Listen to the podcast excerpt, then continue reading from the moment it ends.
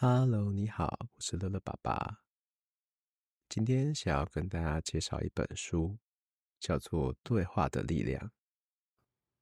这本书的作者是李崇建老师。嗯，李崇建老师其实是在一个类似单亲家庭的环境长大。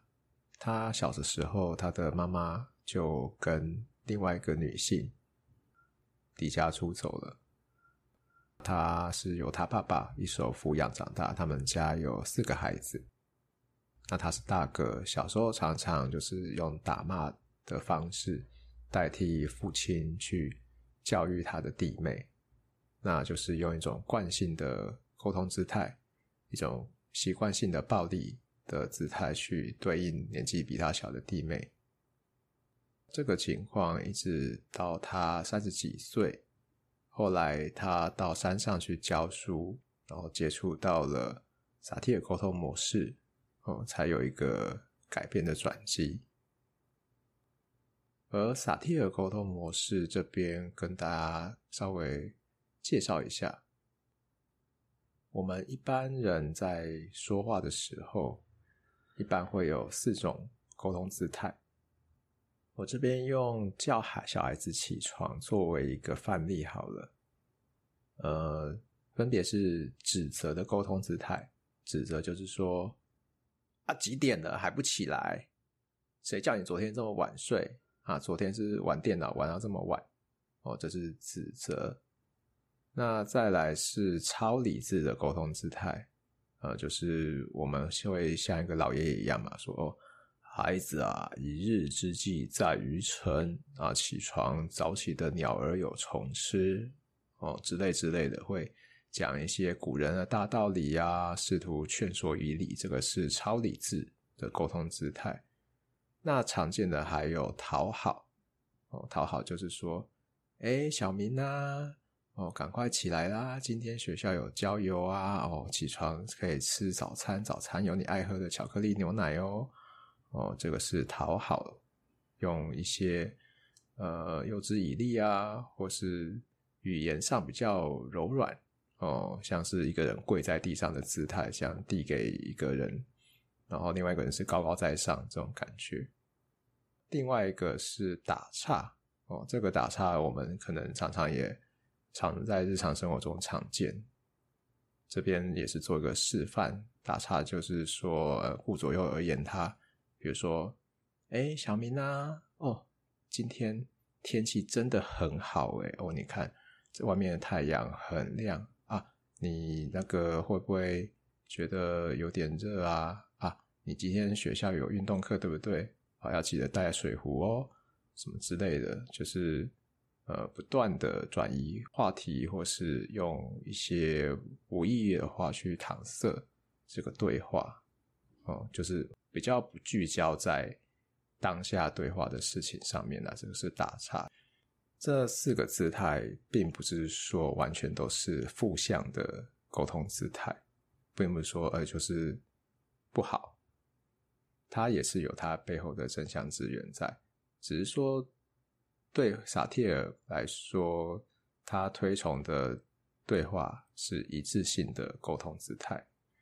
哦，那一次性的沟通姿态，其实我我个人觉得其实不容易做到，因为它需要一定的耐心、一定的专注力。只是在《对话力量》这本书里面，崇建老师有非常非常多的故事跟大家分享，诶，他怎么去做到这个一致性的对话？而这本书我看了大概有两三遍。第一次看的时候，觉得是诶，看故事学对话的句型怎么讲，去模仿。那第二遍、第三遍看得越来越深入之后，就觉得说，诶，这个脉络，这个跟人对话的一个核心，慢慢就有点感觉，大概可以抓到一点点感觉。那我这边我就分享我自己看这本书最大最大的获得，其实就是简单的两句话：真正的对话就是从倾听开始。嗯，根据董事基金会统计哦，心情不好的人最讨厌听到的三句话，其实就是呃，想开一点，别想太多，放下。哦，这三句话是大家在心情不好的时候最讨厌听到的。这边分享一个我自己的小故事。我有一个同事，前几年他阿公病危的时候，他当时人外派在越南，人赶回来的时候只差一天，就没有见到他阿公最后一面。当他跟我分享这段过往的时候，他是有点自责的。我就静静的、专心的听完他讲完这段描述，就简单的问他一句，问他说：“那你当下已经做了最好的安排，是吗？”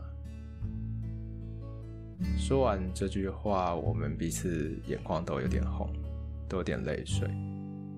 他继续说，在他外派的时候，只要有放假，他一定会回高雄一两天去看他阿公，因为小时候他阿公很疼他。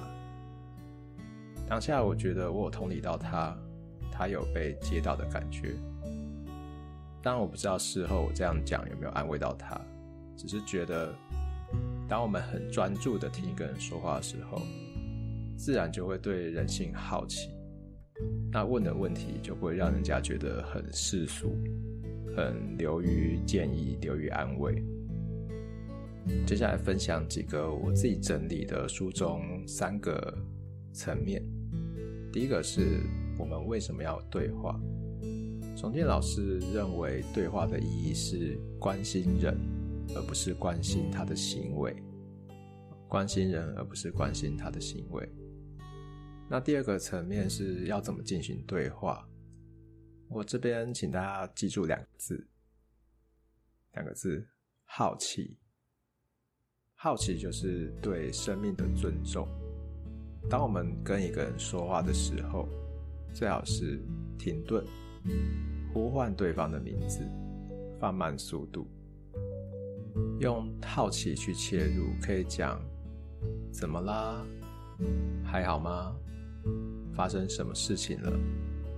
我很好奇。那再来是对话要说些什么？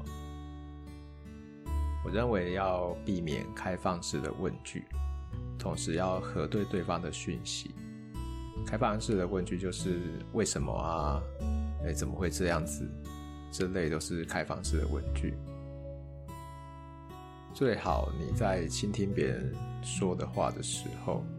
如果你不是很确定他的意思，你就是附送他的讲的话中的重点。但是你的意思是说，把他刚才讲的话再重复一次，就会再用你听得懂的方式再跟你说明。那对比较小的孩子，就是蛮适合用封闭式的问句。像我们常常会问小朋友放学回家，问他说：“哎，今天学校怎么样啊？好不好玩？”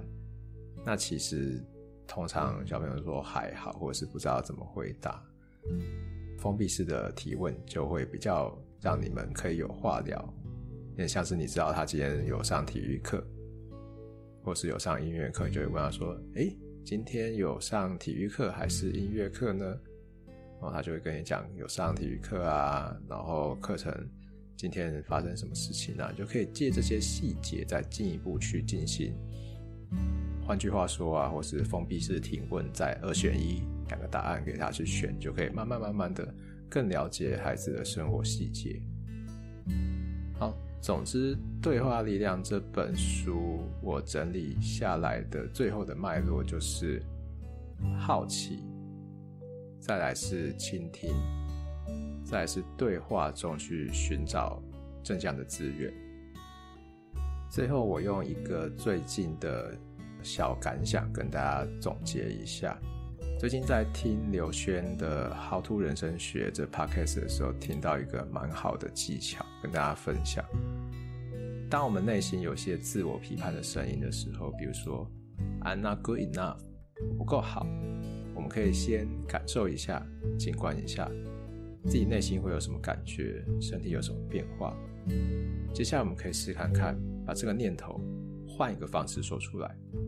对自己说：“我现在正在想的是，我觉得自己不够好。”再去感受一下自己有什么感觉，先记住这个感觉，最后再试试看，对自己说：“我发现我现在正在有这一个念头，我发现我正在想的是我自己不够好。”这个练习做下来，我自己发现，对于负面的想法，越来越保持一个距离感，比较可以一个旁观者的角色，冷静的看待自己内心的感受。有时候我们都太急于解决问题，对自己也是习惯性的指责，自己怎么没做好啊？这个是不是要去学一下？忘了要先接受自己的感受、自己的情绪，接受自己的失落，接受自己的难过，欣赏自己当下已经做到能够做的最好，欣赏自己没有放弃，我们也才会长出勇气，对自己说：不是不会，只是还不会。对话力量这本书分享给大家。我是乐乐爸爸，我们下个故事再见喽，拜拜。